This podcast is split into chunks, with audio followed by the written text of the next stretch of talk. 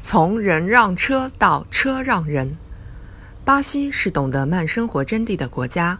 比如，去年巴西世界杯马上就要开幕了，许多场馆还没有建好。据说，巴西人只在两件事上追求速度：开车和下葬，尤其是开车。在圣保罗或者里约热内卢的大街小巷，每天都上演着无数场《速度与激情》，无怪乎这里能产生世界级赛车手塞纳。但有一种情况会让巴西的飞车手们停下来：如果有行人即将穿过马路，他们往往会踩下刹车，做个请的手势，请行人先过。刚来圣保罗时，每每被驾驶者传递出的善意所感动。当地朋友却告诉我，这样的和谐并非一向如此，大概二三十年前还是人让车呢。那么是什么原因使得人让车变成了车让人？因为保护道路弱势群体被写入了法律。在巴西，涉及保护行人安全和权利的法律法规条款很多，大型机动车必须对小型车及行人的安全负责。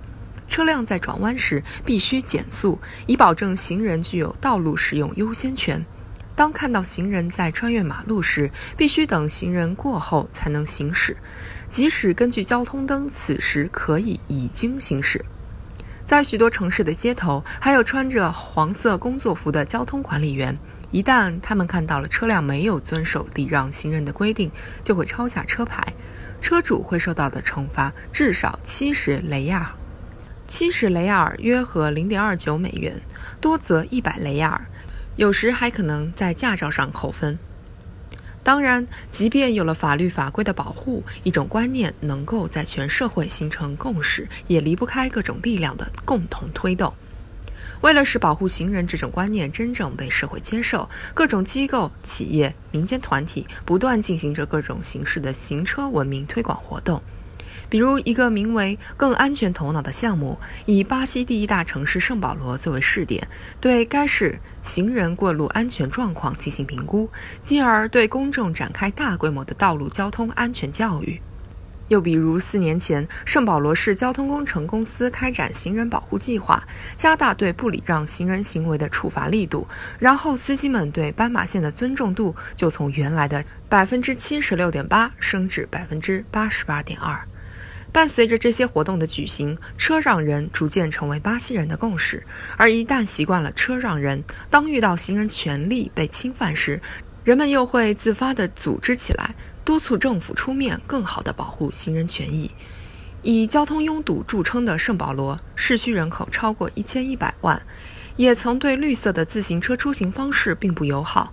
在这座城市的绝大部分道路上，曾经长期没有自行车道。骑自行车的人穿梭在滚滚车流中，车祸时有发生。于是当地人自发搞起了白色自行车活动。自2007年开始，在那些骑车者因车祸遇难的地方，人们悬挂起被涂成白色的自行车，呼吁政府注重保护道路上的弱势群体。